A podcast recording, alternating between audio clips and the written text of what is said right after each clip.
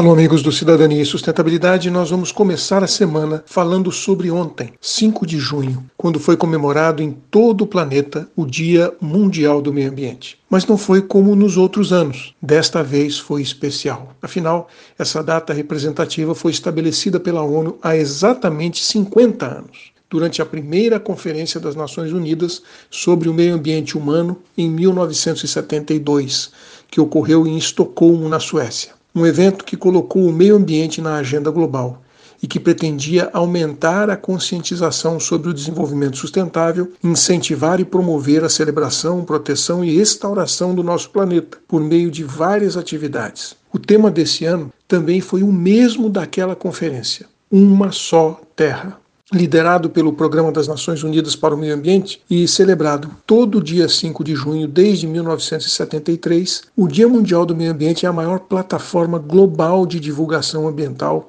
e é comemorada por milhões de pessoas em todo o mundo. A cada ano, é patrocinado por um país diferente. E neste ano de 2022, o anfitrião e organizador é a Suécia. 50 anos depois, a Suécia recebe o Estocolmo Mais 50. Estocolmo posicionou politicamente a questão ambiental, mostrando que o desenvolvimento a qualquer custo não era um caminho para a sociedade e que aquela ideia de poluir primeiro, ganhar dinheiro e só depois falar das questões sociais e ambientais era uma visão equivocada. Nas últimas décadas, o mundo tem experimentado avanços científicos e tecnológicos numa velocidade nunca vista na história da civilização. Estamos transformando o ambiente que nos cerca em uma escala sem precedentes. A Terra está enfrentando uma tripla emergência planetária: o aquecimento global, num ritmo rápido demais para as pessoas e a natureza se adaptarem, a perda de habitat, de biodiversidade e a poluição, que continua a envenenar o nosso ar, a terra e a água. No universo, Existem bilhões de galáxias e na nossa galáxia existem bilhões de planetas.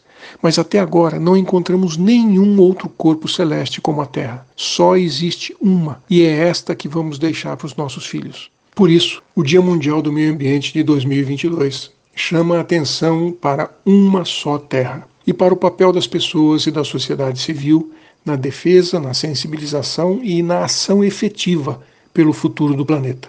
Quanto mais levantarmos as nossas vozes, enfatizarmos o que precisa ser feito, apontarmos quem é o responsável por fazer e fazermos a nossa parte, mais rápidas serão as mudanças.